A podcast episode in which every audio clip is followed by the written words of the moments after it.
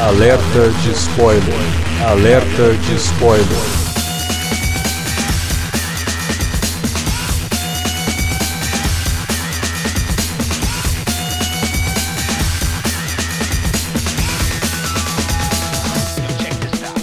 Olá, amigos! Este é o Alerta de Spoiler. Hoje vamos comentar o filme A Chegada, que, desculpe o trocadilho, chegou nos cinemas na última semana. Eu sou Alexandre e para falar desse filme com a gente tá aqui o Davi Garcia. Estamos aí mais uma vez. Vamos falar desse. Pra mim foi o grande filme do, do ano. É, responsa, né? Bastante, mas cumpre promete. Sim. E com a gente aqui, Tomás Boeira. E aí, pessoal, tudo bem? Bom, logo depois da vinhetinha a gente volta para falar dessa ficção científica incrível que estreou nos cinemas e que a gente espera que você tenha assistido antes de ouvir esse programa. Você curte os podcasts do Cine Alerta e quer ajudar a gente a manter esse conteúdo no ar? É muito fácil. www.padrim.com.br barra Cinealerta. Entre lá, dê uma olhada nos planos que temos à disposição e nos ajude. Como um dos nossos colaboradores, você ainda pode participar de hangouts, de sorteios mensais e de um grupo secreto no Facebook, onde você pode dar críticas, sugestões de pauta e muito mais. www padrim.com.br barra cinealerta. Entra lá, é rapidinho e você pode ajudar a manter o Cine Alerta no ar com esse conteúdo que você gosta. Fique agora com o podcast.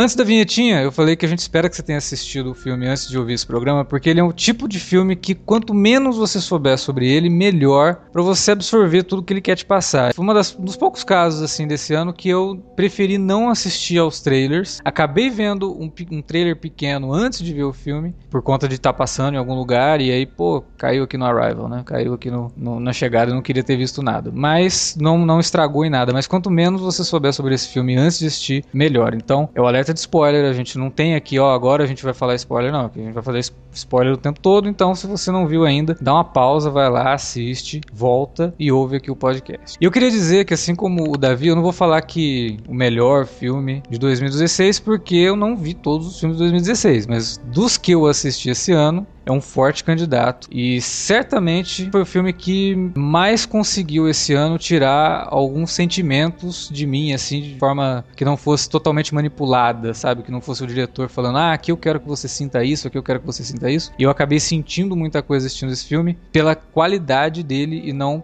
pela força de vontade do, diretor em fazer com que eu sinta isso. É uma ficção científica do mais alto nível, não é um filme de ação, né? é um drama. É um drama sobre uma personagem, uma, uma personagem muito interessante e que a gente aprende a conhecer né, durante o filme, quase que da mesma forma como ela está aprendendo a conhecer os alienígenas que, de uma hora para outra, invadem a Terra. Uh, Tomás, você escreveu a crítica para o site, a gente vai deixar inclusive o link aí no post. Fala um pouco pra gente o que, que você achou de A Chegada, você também acha que é o grande filme de 2016? Olha, uh, até então eu achava que o Aquarius não ia ser fácil, assim, o melhor filme do ano, assim, sabe? Mas uh, aquela prova de que melhor dizer depois que o ano acabar, sabe? Porque esse filme chegou e, cara, dá pra falar palavrão no podcast? Pode, pode falar palavrão. Que filme lindo da porra, meu.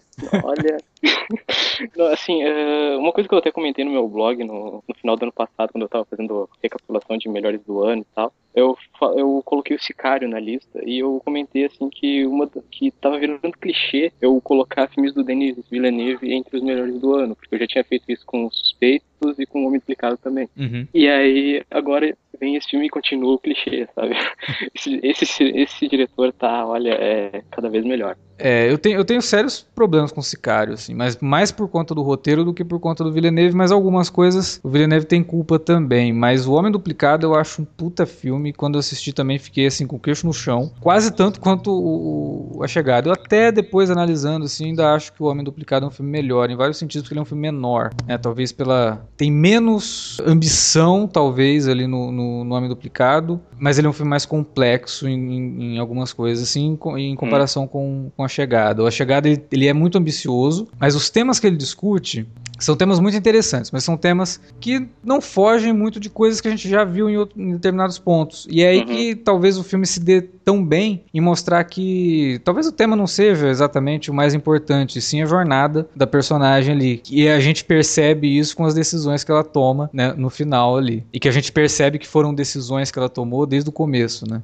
É, eu lembro que o Davi ficou super empolgado, ele assistiu o filme na, no, na abertura do Festival do Rio. E acabou de ver o filme de novo, né, Davi? É, eu tive que rever o filme porque eu vi pela primeira vez na abertura do festival e foi no início de outubro, né? A gente tá aqui fazendo esse podcast no finalzinho de novembro, então, é, embora já tenha ficado muito impressionado na primeira vez, eu falei, não, eu tenho que rever, porque é sempre quando você fica impressionado com um filme assim, você tem a chance de ver pela segunda vez, enriquece demais a experiência. Você não fica, não fica mais tentando adivinhar onde para onde está indo. Você já sabe para onde ele vai. Uhum. Então você vai pegando mais as sutilezas que o roteiro te apresenta, né? Sim. E, e foi justamente isso que aconteceu, né? O filme fica muito rico quando você vê pela segunda vez. Fica mais rico quando você vê pela segunda vez. E eu recomendo demais quem tá ouvindo aí que é, foi ao cinema, se puder ir de novo, ou se, sei lá, vai esperar para ver em casa, reveja, porque é um filme que tem muitas camadas. Ele não é um filme que te joga. Ele tem várias mensagens, mas ele não te joga nenhuma de forma explícita. Né, na, na, cara ali. Então ele deixa para que o espectador de fato enxergue o que tá, tá propondo falar e possa refletir sobre aquelas coisas, né? E, e, nisso ele faz muito bem, porque não é um filme panfletário em momento nenhum. Bem, ele pode ser, talvez ele seja mais panfletário no sentido da mensagem principal, que é, né, de você se permitir conhecer o é, é mergulhar no desconhecido, né? E você pode aprender com aquilo. Né? Eu acho que ele é um pouco. É, eu acho que ele é um pouco panfletário na ideia de que precisamos, todos do mundo, trabalhar unidos. Né? A e união que faz essa, a força. É, e que essa ideia parta justamente do lado norte-americano da coisa, sabe? Eu acho que nesse sentido, é, é, a única coisa que eu realmente vou lá e, porra, aqui. Mas é problema de roteiro e não. O Villeneuve, eu não sei se esse filme ele co-roteirizou, acho que não, né? Não, não. Não, né? É. Mas então, assim, não, não é culpa dele. Ele, como diretor, conseguiu mostrar que o filme era muito mais do que isso, mas infelizmente esse ponto ainda estava no roteiro, que é o ponto de que chega ali num, num, determinado momento do filme que ele descamba para uma coisa que você já viu em todos os filmes de invasão alienígena, que é possibilidade de um ataque por, por nós mesmos, né? No caso da China, e aí ele colocar a China como o estopim PIN para isso e os Estados Unidos como sendo o pessoal bonzinho que está ali estudando os alienígenas. Isso daí eu achei bem caído, sabe? Mas são, na verdade, o lado americano da, da história, bonzinho que você, entre aspas, você coloca é mais pela, pela perspectiva da, da Louise, né? Que é a personagem da Amy, da Amy Adams. Porque... Não, mas mesmo, mesmo o general do, do, do Forrest Whitaker, ele é bem fora da cara, bem fora da curva. Ele não é aquele general. Por mais que ele tente se fazer de durão, não sei o quê, mas no fim, ele fica puto quando tem aquele ataque lá. Ele não quer também iniciar um é, Mas é porque eu acho que ele, ele começa de, desse forma ele é aquela figura turrona, né, de tal, mas depois ele vai percebendo que a mulher sabe o que ela tá fazendo. Sim. E ela vai evoluindo no que ela tá descobrindo. Então ele fala assim, bom, peraí, né, ninguém conseguiu fazer o que ela tá fazendo, então ela deve ter alguma razão, né, então não Sim. vou questionar demais. Acho que nesse sentido até o filme permite também uma pequena evolução pro personagem do... do... É, até porque e... ele começa numa coisa muito estranha, né, cara, a cena do... do a primeira cena do Forrest Whitaker é, é bem esquisita mesmo, porque ele chega nela lá, mostra o áudio pra ela do negócio, e aí, o que eles falaram? É. Aí ela, é, eu não vou conseguir traduzir o negócio do áudio. Não, mas na época lá você traduziu persa. É, hello, persa. É um negócio que existe na Terra. Como assim, cara? Na hora que ele começa a falar isso pra ela, eu, oi? Esse cara é maluco, né? Não, Mas aí você percebe bom... que ele tava tentando segurar também, não queria que ela fosse lá, né? Não, e que bom também que nesse momento tem o pé bem no chão, né? Porque se é um, se é um diretor menos descuidado, talvez ele já já colocasse, olha como essa mulher é fodona. Que ela vai só ouvir um áudiozinho ali e já falar, ah, parece que eles estão querendo, né, uma mensagem uhum. de, né? Eu, tipo, ela não simplesmente faço ideia fala, do que eles estão... Ideia, né? Assim, eu não, não tem como fazer isso assim. Isso. Aliás, essa é uma coisa que eu gostei no filme, que os personagens principais, eles são cientistas, tanto ela quanto o Jeremy Renner, né? Ele é um físico. E eles são dois personagens que eles não são isso que a gente está acostumado a ver em outros filmes, que é o cara que vai salvar o dia, que sabe de tudo e que tem uma solução mirabolante para tudo. Tanto que tem uma, uma cena que o Jeremy Renner fala que é, eu vou falar para você o que eu tô acostumado a falar em situações como essa. E eu não, não faço ideia, eu não sei, né? Então, que é uma das, uma das primeiras dos primeiros passos para você identificar a inteligência de uma pessoa é quando ela reconhece que ela não sabe de alguma coisa. É, o cara que chega ali falando que sabe de tudo que, e que vai fazer, e que faça acontecer, que tu, o destino do mundo está nas mãos desse cara, que é o Bruce Willis, né? Não sei o que. Não.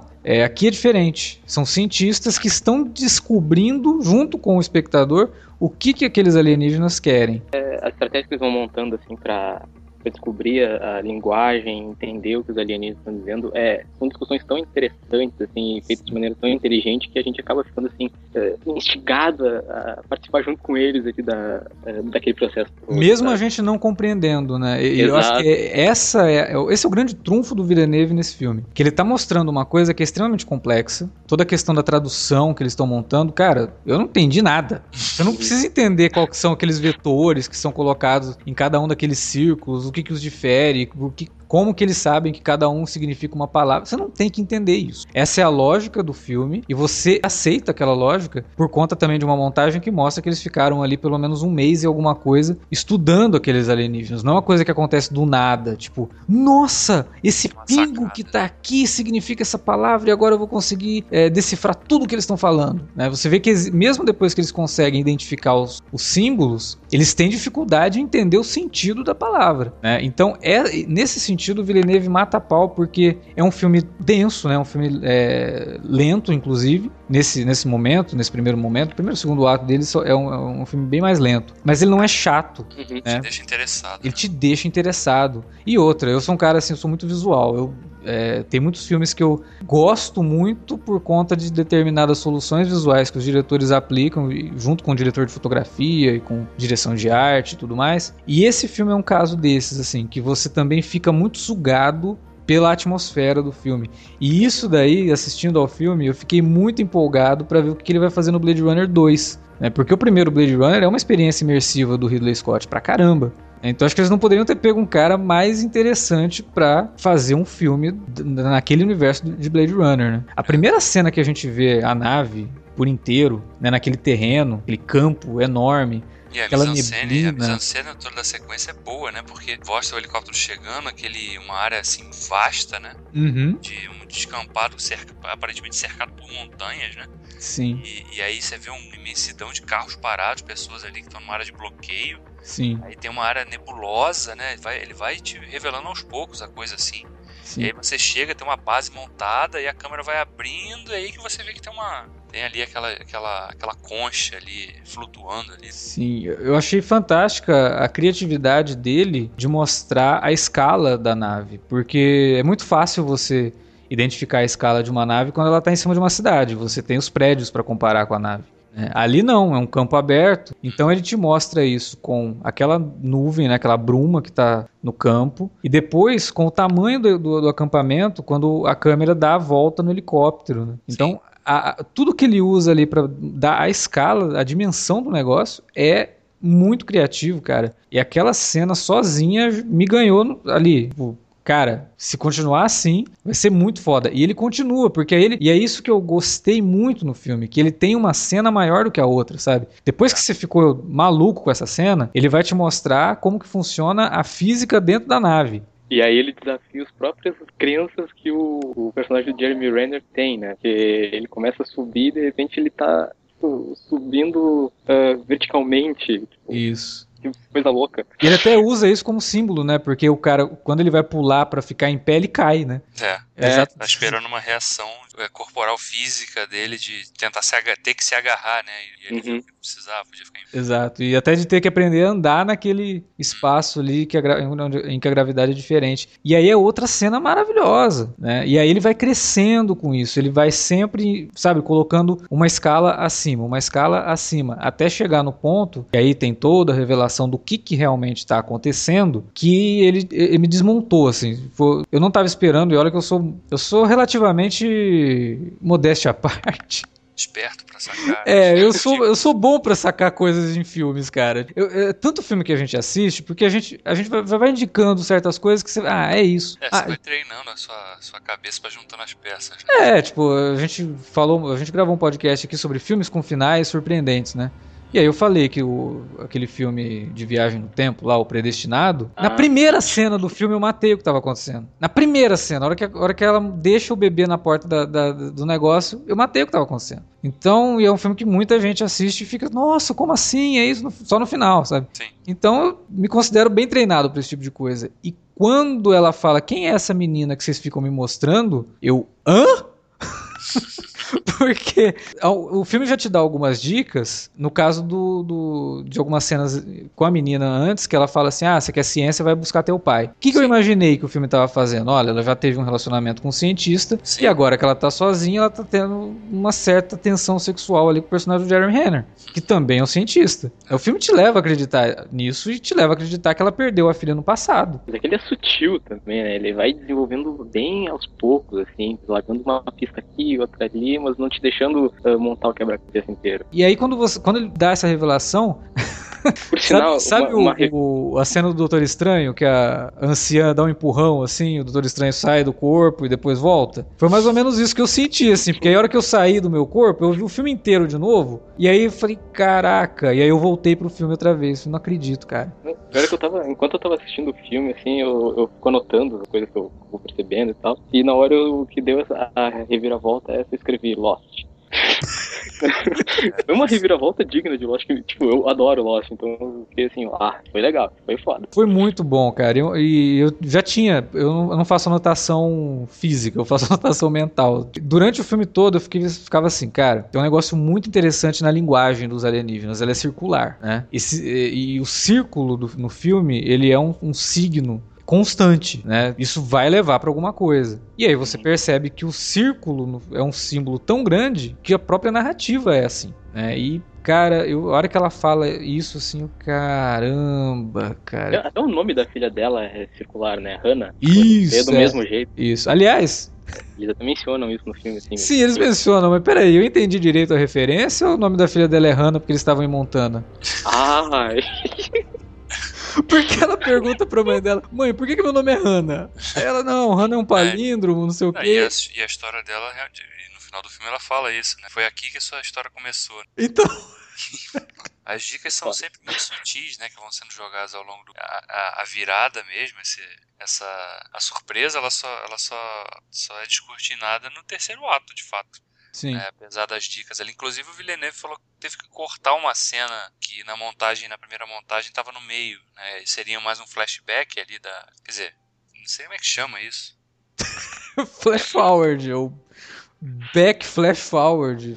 É, sei lá. é, tipo, começa É um porque ela- flashback. Porque você lembra de uma coisa que não aconteceu ainda, né? Então, Sim. que ele falou que era uma cena que, que, que ela tava ali com a filha, parecido com as outras, e que era, elas tinham uma discussão porque a menina queria sair com as amigas, a menina já tá mais adolescente, queria sair com as amigas, e aí ela falava que não, porque ela tinha que. não tinha feito ainda as lições de casa, uma coisa dessa assim. E aí a menina ficava revoltada e falava, eu te odeio, né? Você não deixa eu viver minha vida. E ela fala, é justamente isso que eu deixei você fazer. É. Aí ele fala assim, eu tive que cortar porque nessa E olha cena que nem é tão na cara, hein? é, mas ele falou que pela, pelo grau da, da emoção da Amy Adams na cena, ele falou assim, pô, não, tinha uma coisa de estou aqui, por que ela ia ficar tão emocionada de falar justamente isso que eu tô deixando você fazer? Aí ele falou, não, eu tive que cortar essa cena, porque senão no meio do filme eu ia dar uma dica muito forte do que se tratava. É, e nem é assim, né? É- a gente teria que ver essa cena realmente pra, É, pra poder entender, mas pelo diálogo nem é, porque poderia ser só uma mãe falando pra filha que, pô, eu sempre fui liberal, né? Mas. E aí, cara, o filme pra mim, a gente tá comentando Westworld, né? E teve um episódio de Westworld que a gente falou: olha, depois desse episódio muda tudo que a gente sabia. E, esse, e o filme acontece a mesma coisa. Quando a gente tem essa revelação, a temática do filme pra gente muda, né? As decisões que ela, que ela vai tomar depois lá na, lá na frente, que foram as decisões que a gente viu no começo, mudam. A gente passa a ver tudo com, com olhos assim de caramba, é, que coisa bonita isso, sabe? Sem ser piegas, né? E, e a decisão que ela toma de realmente ter uma filha, mesmo sabendo que essa menina vai viver até os 15, 16 anos só, né? Mas a vida da menina foi, foi intensa, né? Mereceu ser vivida, né? Não vou mudar nada. Eu sei que, que ela vai viver e eu sei que eu vou ter também a, a, a companhia dela. Eu sei que eu vou ter os momentos que eu tive com ela e eu não trocaria isso por nada, né? Mesmo sabendo que teria um final trágico, um, destino trágico. É, não, ela abraça isso por mais que seja trágico, assim, a morte da menina e o impacto que isso tem na- tanto na vida dela quanto do Ian, porque aí no fim eles se separam, né? É interessante porque nesse momento você mostra o cara, era, ele era um cara tão de ciência, né? Uhum. Que na cabeça dele ele queria ser pragmático, né? Pô, se você sabia o tempo todo, por que, que você tomou essa decisão, né? Sim. De, né? E aí mostra até um pouco, a, aí de novo, de forma bem sutil, a diferença, né? Do homem pensa numa situação dessa e a mulher pensa, né? Então Sim, sim. também é bem interessante sobre o viés, porque ela é a protagonista do filme. É, inclusive esse é um ponto forte do, do Villeneuve em mostrar uma protagonista feminina, porque no Sicário, por exemplo, ele estragou completamente a personagem da Emily Blunt, né? Que é uma personagem que começa de um jeito e termina de outro que não faz o menor sentido com o que a gente estava vendo da personagem. Ela demonstra uma ingenuidade terrível e que pra mim foi uma das coisas que me estragou no Sicário, assim, foi o final dela, assim. Eu acho terrível aquele final pra personagem. O arco dela, mas aí é um problema de roteiro. Aqui não. Aqui é uma personagem que ele soube trabalhar muito bem a- as nuances dela e a Amy Adams tá fantástica nesse, nesse filme. Se ela não for indicada a Oscar nesse filme aí, vai ser sacanagem, cara. Acho Porque que, ela, acho que ela não só vai ser indicada. Como vai ganhar, né? É, tem muita. Cara, eu, eu não tô lembrando esse ano de, de um trabalho feminino tão marcante. Dos que eu vi, É, né? que- Tipo, tem o da Sônia Braga, né? Mas ele não vai ser indicado. É, é. Só por um- infelizmente. Só por um milagre. É. Mas, cara, que trabalho fantástico da Amy Adams, assim, de, de uma de muita sutileza e de muita delicadeza, principalmente no começo, quando a gente vê ela com, com o bebê, e aí depois vai passando o tempo, a gente vê toda uma vida, né, naqueles cinco, sei lá, sete minutos de, de início do filme, talvez até menos, e, e ela vai passando tudo isso, e ao longo do filme a gente vai vendo ela tão melancólica, né, porque ela tá sozinha, e a gente Acho que é imagina, porque ela tá lembrando. né? né, que é porque ela tá lembrando da menina, Não, e inclusive planta umas pistas pra te jogar nesse entendimento, porque tem uma cena que ela tá lá na casa dela e ela recebe a ligação da mãe, né? Isso. E aí ela, não, mãe, tô bem, sim, né? Tô, já tô, né, passando e tal. É. Aí você vai, ah, ela tá falando da perda da filha, né? que É, ela- tipo, ela fala, ah, tô de sempre, o de sempre, né? Tipo, É solitária como sempre, né? É. Acho que acaba sendo essa a, Sim. a sensação real que ela sente. aí é que tá, e aí que o texto é inteligente. Primeiro que ele não podia revelar muita coisa. E num diálogo entre mãe e filho, entre pai e filho, entre mãe e e filho, né? É, você não fala, não, mãe, eu ainda estou aqui sozinho, né? Você fala, ah, o de sempre. Sim. A mãe vai entender. Né? É um diálogo inteligente, não é igual, tipo, você tá sendo ameaçado por uma pessoa e alguém sequestrou sua mãe e você falar salve a Marta, ao invés de falar salve minha mãe. Então, o próprio Villeneuve aponta isso visualmente, né? Quando ele coloca. Logo no início do filme, quando, acho que um pouco antes dela receber a ligação, ou depois, é, mas é no mesmo cenário, pelo menos. Uhum. Ela tá diante da, das janelas dela, né? Paredes de vidro que cobrem a casa. E, tipo, é vazio, né? Não tem nada ali. A casa é grande, escura, parede de vidro. a vida dela é vazia, sabe?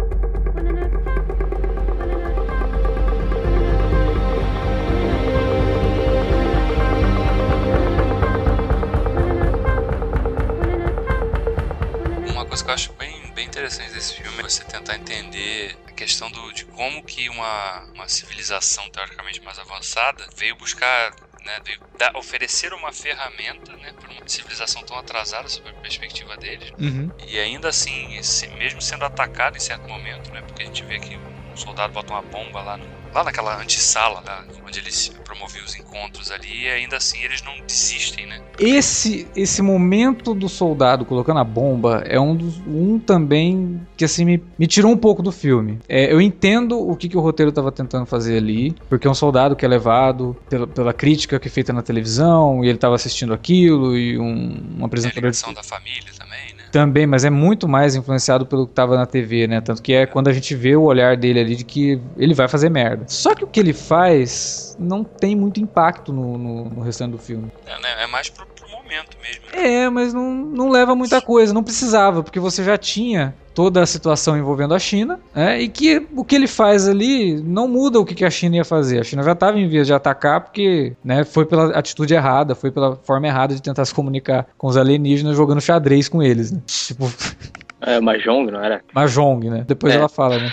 Você não vai jogar xadrez com os caras, você vai ensinar pra eles que ou você ganha ou você perde, né? Tá tudo errado. E- então eu acho que essa cena do soldado, embora ela tenha um motivo dentro da temática do filme, no geral, assim, na, pra história, ela não acrescenta. É uma, é uma cena que ela não tá mas eu acho... deslocada, assim. Não sei, mas eu acho que ela é o resultado de tudo que a gente estava acompanhando antes uh, com relação à influência que a mídia estava tendo na população mundial. Assim. É, mas a gente já estava vendo isso pela não, TV. Sim, e, aliás, mais um ponto que eu tenho que dar o puxão de orelha no Villeneuve. Aí, porque não é coincidência, cara. No Sicário, quando você entra em Juárez, né, ali na fronteira e tal, cara, ele te mostra aquela cidade do México como se fosse um inferno na Terra né? Como se o México fosse um inferno. Isso é uma, é uma, visão bem xenofóbica do mexicano. E aqui ele faz algo bem parecido com todas as outras nações do mundo, né, cara? Porque ele mostra lá, é, acho que é na Venezuela, é, mostra na Rússia, o, o cara. É, o, o, russo divulga uma informação e toma um tiro na, na, na, cabeça. A Venezuela virou um caos total. Né? Os Estados Unidos ele mostra que tá tendo saques, mas não é na mesma proporção que nos outros lugares. Então, aí eu já vou colocar que é o Villeneuve pesando a mão, sabe? Porque não é a primeira vez que ele faz isso. E é meio incômodo, cara. Parece que é um filme dos anos 80, sabe? Que a gente ainda tava. Que os Estados Unidos ainda tava ali é, em conflito com o mundo inteiro. Tudo bem que sempre teve, mas ainda, sabe, aquela coisa de Guerra Fria. Isso me incomoda um pouco no, num filme tão bem estruturado e, e tão rico em, em, em temas, né? De, união do mundo e tudo mais. Ele está quase criando uma utopia lá Star Trek, né? Quando a gente termina o filme. De, de, todos os povos unidos e tal. Inclusive tem muito de Star Trek nesse filme. E quando é revelado o lance dos, dos alienígenas não terem a noção de tempo como nós temos, eu lembrei muito de Deep Space Nine. Quem já assistiu Star Trek Deep Space Nine estiver ouvindo a gente aí vai entender do que, que eu tô falando. Não vou falar mais porque a série entrou no, na Netflix, então é uma boa chance de você conhecer Deep Space Nine. E, e toda a questão linguística também me lembrou um episódio da nova geração chamado Darmok, que é sobre um alien que ele se comunica de uma forma e aí todo mundo tá entendendo de um jeito, e aí o Picard começa a perceber que ele tá falando alguma coisa, e aí as pessoas falam: não, mas não pode ser isso. Ele, não é, é isso. Né? Então, eu acho que o roteirista desse filme é, e o cara que escreveu o conto, né, da onde saiu esse filme, eles devem ter alguma influência de Star Trek ali. Ou Star Trek, que já lidou também com tantas vertentes da ficção científica que não tem nada que você nunca tenha visto em Star Trek. Eu, eu até acredito que possa ser essa segunda hipótese. é, não, sem dúvida, né? As influências que esse pessoal pega, né? o cara não, não, é, não acorda num dia e tem aquela vou criar essa história, né? É uma série de influências que vai fazendo Sim. com que ele. Não, e ótimo que, se for realmente influência, que tenha vindo de Star Trek, né? Que é uma série tão progressiva, né? De, de, de, de ficção científica e que passa mensagens tão bonitas que a gente já deveria ter aprendido tanta coisa assistindo Star Trek em 50 anos de série. Ah, é uma pena. E aí por isso que eu vejo, né, pessoas falarem do, do, da chegada, talvez, como que ah, é uma mensagem simples, né, ou até simplista. Pode até ser, mas essa mensagem está sendo dita há tanto tempo na ficção científica que a gente ainda não aprendeu. É. Né? Talvez seja a hora, né? Você vai tratar de um troço muito complexo e é aí que as pessoas vão se distanciar mesmo, não vão entender, né? Então tem que continuar tratando dos temas mais simples, que é sim, é o amor de uma mãe por uma filha, é a união do, do todos os povos em vista de um bem bem maior. É um tema simples, utópico, mas, porra, não vamos perder a esperança, né? Vamos continuar trabalhando nesses temas, vai que a gente muda ou consegue fazer alguma coisa pro futuro, né? Consegue gerar uma, uma nova geração aí de consegue, pessoas mais atentas a esses você temas. Você consegue abafar as vozes daquele personagem que surge numa cena, né? Que é o, tipo, radialista radical lá, né? Que, uhum. que Claramente tá... inspirado no Rush Limbaugh, né? Do americano. Aquele. É, sim, sim. E ele prontamente já quer partir pro confronto, né? A gente tem que mostrar nossa força, não sei o quê. Tipo, é o Trump, né?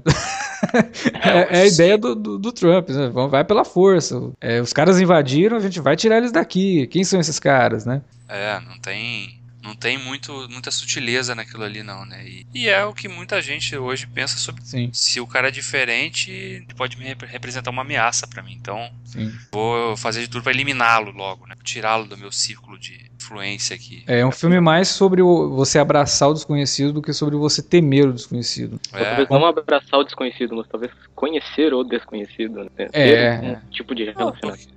O filme até trabalha isso também, essa questão, porque o medo não é uma. Não é que você não, não vá ter medo. E a, a personagem dela no início, ela treme, né? Uhum. A câmera dá um uhum. plano de detalhe, não, não uma vez só, mais de umas duas ou três vezes, em que ela, toda vez que ela vai lá no início, Sim, ela, tá ela tremendo. tem medo, né? Ela, ela, mas ela ao mesmo tempo permite é, tentar descobrir o que, que o outro lado é ou como ele age, né? Ela Sim. não vai partir numa atitude tão defensiva logo de cara ou subir o tom de voz, né? Uhum. Ela não, não, se permite ficar nervosa ali no sentido é, mais, mais literal, assim, de, de ficar falando, de explanar demais, né? Fisicamente. Então ela trabalha, ela consegue se conter nesse sentido. E tempo ela vai, com o tempo, ganhando a confiança dos, do Costello e Abbott. Do Abbott e Costello. São dois, né? Você vê que as, as, piadas do filme não são bem piadas, né? São coisas tão corriqueiras que você acredita que o personagem do Jeremy Renner realmente apelidaria os alienígenas, né, de Abbott e Costello, por exemplo. É. Porque apesar de tudo, apesar de ele ser um cara muito inteligente, ele não é um cara, ele é meio bonachão, né? Tipo, não é um cara arrogante, chato. Não, ele é um cara que você gosta dele, né? Praça. Ele é gente como a gente, inclusive. né? Tem vários momentos ali que ele é só um cara que tá deslumbrado, porque ele também não é. tá entendendo aquilo tudo. E, e o mais fascinante é justamente no final, quando ele diz, né, que ele ficou mais é, impressionado, né, com a experiência toda. Não foi de, de conhecer os aliens, né? Uhum. Foi de ter conhecido a, a Louise, né? Louise, é.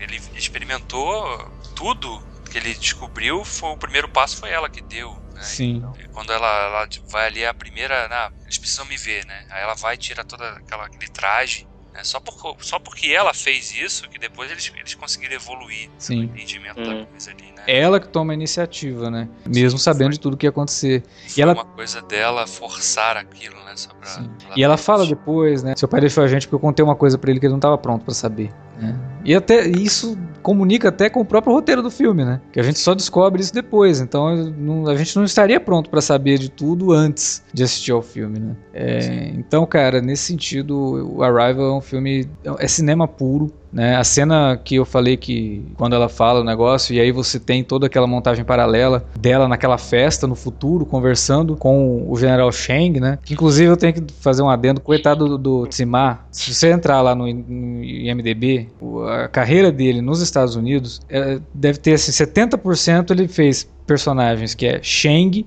Shen, Shang com A, com a ou Shang, ou Shen, ou Shen. Tanto com S quanto. E ele é sempre ligado a algum tipo de militarismo, né? Ou, Sim. Ou do é governo. algum mesmo. agente do governo. É. né? Cara, é um- impressionante. Ele- Só no, no Matadores de Velhinhas é que ele tem um papel diferenciado. assim. Não, tem, tem várias, vários outros papéis assim que ele consegue sair disso. Inclusive alguns Shangs não são militares. Mas, cara, é é uma. Cara, é terrível como que os Estados Unidos fazem um negócio estereotipado mesmo, né? Tipo, pega qualquer ator aí que tá acostumado a interpretar russo, quantos Yuri ele já interpretou, quantos Boris ele já interpretou, É sabe? verdade. É tipo a gente aqui no Brasil achar que em Portugal só tem Joaquim e Manuel, né? E os Estados Unidos é assim com o mundo inteiro, né, cara? Tipo, é uma coisa impressionante. No Brasil eu só- eu só acho que existe José, não é nem José, né? É José. Eu até me perdi aqui no que eu tava falando. Ah, sim, da cena. Da cena. Que é, a cena- que é aquela montagem paralela, né? Com ele falando pra ela, muito obrigado por ter ligado pra mim. Ela, mas como? Não tem nem seu telefone. E aí ele vai falar o telefone pra ela, pra ela poder se lembrar no passado, dele ter falado o telefone pra ela no futuro, pra ligar. Pra... Aque- Aquela cena, eu achei ela muito Christopher Nolan, sabe? É, aquilo ali é bem Hum. quem veio antes, né? O ovo ou a galinha, né? Sim, mas a, a montagem paralela e a forma como ele vai levando isso tudo, cada coisa que o, o general fala pra ela vai influenciar no que ela vai fazer e tudo tem um impacto ali. É muito Nolan no A Origem, né? Muito Nolan no que ele tentou fazer no Interestelar, que se comunica bastante aqui com a chegada, inclusive, em determinados assuntos que ele, que ele toca, mas sem precisar aquela expli- explicação exagerada, né? Que é típica do, do, do Nolan. E principalmente, né? Aqui a gente tem personagens que são cientistas, mas que são mostrados de forma convincente como cientistas. Você não tem aquela explicação de um cara que é físico explicando pro outro que é piloto da NASA o que que é um buraco negro, né, cara? É foda. Da forma mais eh, leiga possível, né? Então. Você não tem isso aqui na chegada. Então, mas nesse sentido, o Villeneuve ele, ele tem um, um quesinho assim do Nolan, sabe? E, e se deu muito bem, assim, é, consegue segurar a cena muito bem. É uma montagem paralela, eu adoro montagem paralela, né? Que é quando você tem duas cenas acontecendo ao mesmo tempo, é, às vezes até em timelines diferentes, como é no caso aqui do Arrival, mas que uma vai influenciando na outra, né? Como a gente, por exemplo, no final do Poderoso Chefão, né? É, que é a cena do batismo, com, Hum. ao mesmo tempo que tá acontecendo toda aquela aquele massacre, né? Promovido pelo Corleone. É, e aqui a gente não tem um massacre, mas a gente tem uma revelação atrás da outra, e a cada vez que o, Shang fala alguma coisa pra ela, você fala, caramba, foda isso, cara. E aí você fica torcendo pra ela conseguir, mesmo sabendo que se ele tá falando com ela, ela conseguiu, né? Mas você fica, cara, é, tem que conseguir. É muito bom, cara. É um filme que te prende mesmo. Tem duas horas, né? Uma hora e 53, duas horas. Mas eu, particularmente, não senti momento nenhum cansaço. Ele é um filme que, apesar do ritmo mais lento, ele é, ele é muito dinâmico. Ele tá sempre. Ele não anda em círculo em nenhum momento, né? Apesar, apesar da narrativa símbolos, né, ser da- circular, ele não fica. Ele te mantém instigado do, do início ao fim, assim, então pô, tu tá tão interessado que tá acontecendo na tela que tu não vai querer perder tempo olhando pro relógio. Tá? Exato. É, e outra, o filme é tão lindo, a direção de fotografia do filme é maravilhosa. E se você tirar os olhos da tela por algum momento, você pode acabar perdendo uma puta de uma cena, né, cara? É, em termos de realização, o filme é muito bem estruturado. E uma coisa que eu também acho que ele certamente vai ser indicado, eu também acho que tem é, chance de ganhar, assim, chances muito altas, são categorias técnicas, tipo é, montagem de som, né? Engenharia de som. Ah, Mixagem de tem som. grandes mixagem, design de som. É, Então, tem que ganhar, cara, porque o, o som desse filme e a forma como a trilha também entra, né, do Johan Johansson, é uma trilha é, muito humana, né? Tem sons ali que são vocalizações, é, tem sons até que lembram sons de baleia, né? Na- a cena que a É, gente vai ver a primeira vez a nave parece uma baleia cantando, né? É fantástico, cara. Todos esses elementos técnicos eles ajudam a contar a história, né? Exato. De uma forma muito pouco invasiva, assim. É, Ele tá muito orgânico em tudo ali. Não tem nada gritando mais do que o outro. É, e tem momentos assim que eles ajudam até a, a gente a se identificar com o personagem, né? Em especial com a Louise, né? Que nem aquela cena do helicóptero. Uhum. Que tá tudo. A hélice do helicóptero fazendo barulho e tal, e aí ela bota o fone e aí aquilo ah, sai e ela começa a ouvir os personagens, né? É. O Sicário já tinha uma mixagem de som maravilhosa também. Se não me engano, ele foi indicado esse ano, né? a- Foi. ao Foi, Oscar. foi. esse- nessa categoria, mas essa daqui, olha, a equipe de, de sonorização do filme tá de parabéns, cara. Muito, muito bom mesmo. Agora, a única coisa que eu tenho a dizer que pode atrapalhar na, na experiência de assistir o filme no cinema é que ele é um pouco escuro. E sem uma projeção bacana. É, não, eu eu senti isso na, na cabine que eu, que eu fui, porque a, projeção, acho que a lâmpada da, Uhum. da projeção tava, tava errada, cara. Sim. Tinha alguma coisa ali que deixou o filme um pouquinho mais escuro do que ele realmente é. É, eu no, no cinema que eu fui assistir também teve esse problema aí. Eu não sei o que acontece com esse povo, que eles acham que se eles colocarem uma lâmpada ou ajustar a lâmpada pra funcionar numa, uma, numa intensidade menor, eles vão economizar a lâmpada. Não sei o que passa na Uhum. cabeça dessa galera aí. E que realmente tava, cara. E isso pode atrapalhar um pouco a experiência, principalmente num filme É. que é longo, né? Por mais que a gente falou aqui que ele não é cansativo, mas é um filme que você vai ficar olhando pra tela muito tempo, né? E se não tiver com uma, uma imagem bacana, pode atrapalhar um É, pouco. Daqui a pouco tu acha que tá com um óculos 3D, quando na verdade o filme não é em 3D. Pois é, pra mim ele tava com aquela mesma camada escura que a gente normalmente tem nos filmes Sim. 3D, sabe? E, putz, tem cenas que são bem escuras, né? Tem cenas assim que eles estão na penumbra, né? Tipo, de, da madrugada pro, pro, pro, pro nascer do sol. Que tá muito escuro, cara. E eu falei, Uhum. cara, não é possível. E eu vi, essa cena tem no comercial. É uma cena, inclusive, tá, acho que tá até num pôster do filme, que é ela conversando com o personagem do Jeremy Renner em cima de uma caminhonete, né? E quando a gente vê isso num, num comercial, quando a gente vê isso numa foto de divulgação, não tá escuro daquele jeito. Você percebe que não é um problema do filme, Uhum. né? Não é um problema da direção de fotografia do filme, é um problema da projeção. Eu tive essa sensação também quando vi da primeira vez, porque eles exibiram aqui no Rio, não, não foi exatamente numa sala de cinema, numa sala de concertos. Uhum. Eles fizeram aqui, no, que chama aqui Cidade da Música. Quer dizer, não tem nem o isolamento de luz necessário, né? Já- Não, ele tem o isola- isolamento acústico, claro, porque é uma, é uma, uma sala de concertos, mas não é uma sala de cinema. Então, ele é diferente, né? A iluminação é diferente, né? A intensidade é diferente. Mas hoje, quando eu, agora que eu revi o filme pela segunda vez, aí já tive uma. Não tive essa impressão, porque aí era uma sala realmente muito boa. O filme realmente fica até mais bonito de se ver assim, porque é, você tá num ambiente totalmente preparado para aquilo, né? Sim. E bem preparado. Sim. né? Infelizmente eu tive que assistir ele num cinema que é mais antigo aqui Uhum. e que o projetor né, já tá cansado e muito maltratado né, pelos, pelos Ah, projecionistas, né? É, não, não deu pra ver na sala mais nova. Eu até acredito que na sala mais nova não tem esse problema. Então, é uma dica que quem assistiu a primeira vez e achou o filme escuro, mas ficou com vontade de rever, tente rever numa sala de cinema melhor, né? Com uma projeção melhor e tal. Por mais que seja um filme que a distribuição não tá nas grandes salas, É. ele vai estar aí nas salas VIP de shopping center e tal, mas tenta assistir numa sala boa pra ter uma experiência melhor. Ou eu, provavelmente, eu quero muito assistir o filme de novo, mas provavelmente eu vou esperar o Blu-ray, que é um que eu com certeza quero ter na, na minha estante, cara. Porque é um filme pra ver e rever várias vezes, assim. Até espero que o Blu-ray tenha bastante extras, né? Pra gente conhecer um pouco mais todo o processo criativo, que me interessa muito, principalmente na composição da trilha sonora e da direção de fotografia, né? Algumas escolhas me, me, me deixaram muito interessados, assim, em ver um making-off bacana desse filme. Tomara mesmo que seja caprichado. Esse daí merece um, É, não sei se vai chegar a ganhar uma edição de colecionador, né?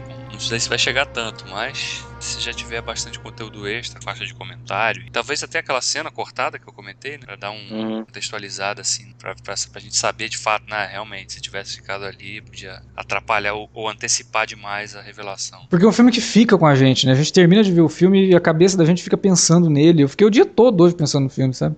Sim. E em tudo que ele mostra, assim, eu falei, cara, não dava nem se a gente falasse, ó, vamos assistir o filme e gravar sobre o filme no mesmo dia, né? Nem é uma boa opção, né? O, o legal é você assistir e ter esse tempo pra digerir o filme. Nem que seja um dia todo, mas você tem esse tempo pra poder tirar muito do que o filme tem a dizer. E eu acho que tudo que o filme tem a dizer a gente só vai conseguir depois de umas duas, três vezes de, de ter assistido aí. Ah, É, eu, eu, eu diria que a única coisa, assim, tipo, de assistir o filme e digerir, eh, só dá pra ser pausada se for pra assistir o filme de novo. Não, e, e acho que é muito legal você saber que quase 20 anos agora, né? Porque quando eu vi o filme pela primeira vez, eu falei, caramba, é finalmente um filme no mesmo nível de contato, no sentido de envolvimento emocional Uhum.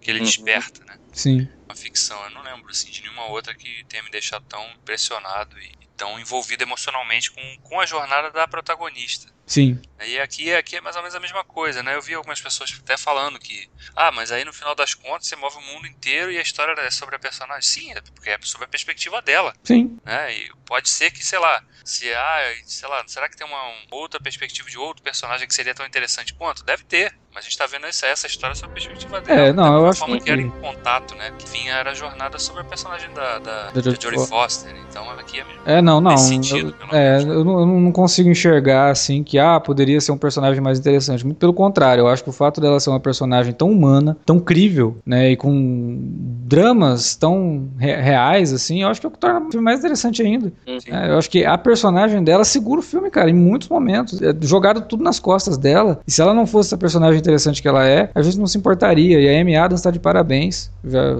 não querendo me repetir, mas ela tá de parabéns. É, mas eu não consigo enxergar isso de que, ah, não, mas é, é tudo movido por conta. Não, estava acontecendo outras coisas ao redor do mundo. Tinha outras pessoas ali também sendo influenciadas pelos alienígenas, com certeza. Só que as outras pessoas não tinham capacidade de entender o que estava acontecendo. Simples assim, né? É, talvez por não, talvez por faltarem a essas pessoas a sensibilidade que faltam nessas que estão criticando agora o filme porque é sobre a personagem da Amy Adams, entendeu? É. Talvez Não, pela sem falta de, de, de- de tato, pela falta de sensibilidade, as pessoas não conseguem enxergar o que, que os alienígenas estavam querendo dizer. E, e aí o filme é quase metalinguístico, né? Ele tá querendo que você sim sinta alguma coisa, que você seja sensível ao desconhecido, que você seja. E que, que você tem empatia pelas escolhas que ela toma depois também, que ela, ela tem a compreensão da linguagem toda. Exatamente. Porque se é uma, se fosse uma protagonista um pouco menos trabalhada e que talvez tivesse alguma nuance de egoísmo, Uhum. Ela simplesmente podia, né? Pô, eu tô vendo, pô, peraí. Se as pessoas souberem o que, que significa essa linguagem toda e de você ter a noção de que você vai enxergar o que. Quando você compreender a linguagem, o que ela faz, você vai ter a capacidade de enxergar lá na frente, acho que isso vai dar muita confusão. Vou deixar, vou guardar isso pra mim, Uhum. não vou ter filha nenhuma, porque eu não quero ver a menina sofrendo. né? Não, porque ela, o que ela, que ela queria no fundo, e depois que ela compreendeu, era, era porque ela sabia, pô, peraí, eu vou sofrer, mas eu também vou ter muitos momentos bons. Sim. Então eu vou. Pelo vou menos abrir mão desses 16 momentos. anos da vida dela vão ser recheados de momentos maravilhosos com a filha. E as lembranças também, né? Sim. Nesse sentido é muito legal. Fora a possibilidade dela de dar uma vida plena pra menina. Você é responsável por uma vida, você sabe que vai acabar. No fim, todo mundo vai morrer, né, cara? Tipo, você Aí, vai decidir não ter e um até- filho porque ele vai morrer. Ele vai morrer em algum momento da E é vida. até curioso que, em dado momento, eu não sei se teve ligação, se foi por acaso, que o próprio personagem do Jeremy Renner, no início, quando eles estão indo entrando lá, ele fala. Ah, quando, ele, quando ela tira a coisa, né? Ele fala "Ah, que se dane, todo mundo vai morrer mesmo.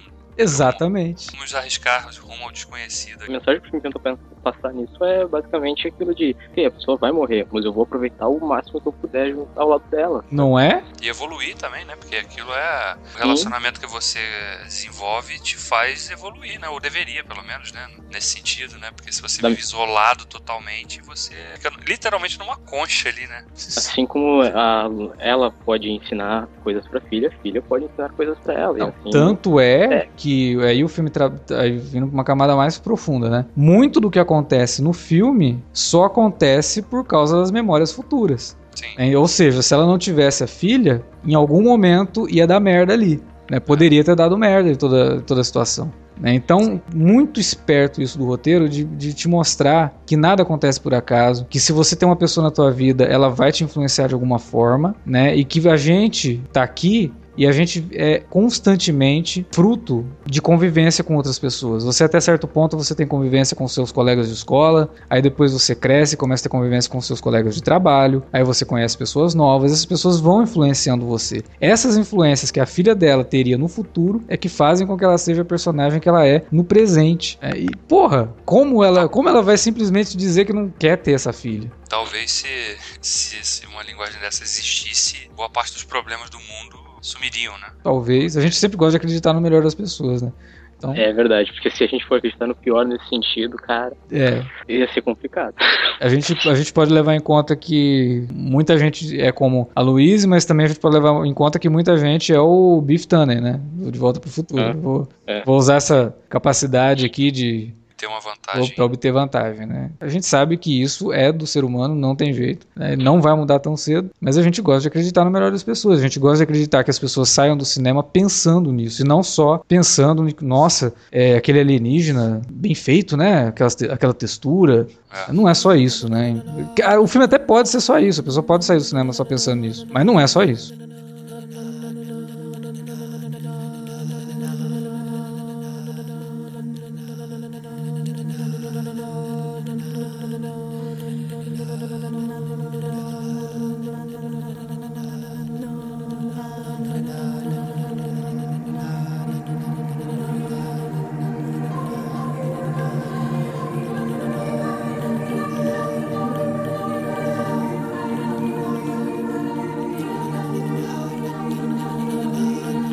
Era isso que tínhamos para falar sobre a chegada, pelo menos por enquanto, né? Talvez aqui a gente se inspire tanto que resolva falar sobre esse filme num outro momento, sobre filmes de ficção científica filosóficos, ele acaba entrando na pauta de novo, ou virando algum texto, sei lá, é um filme que realmente a gente, cada vez que pensa mais nele, mais vontade tem de falar sobre ele. Por isso a gente espera que você que ouviu o podcast, assistiu o filme, gostou dele ou não, deixe um comentário pra gente aí na área de comentários ou manda um e-mail para alertavermelho@cinealerta.com cinealerta.com.br.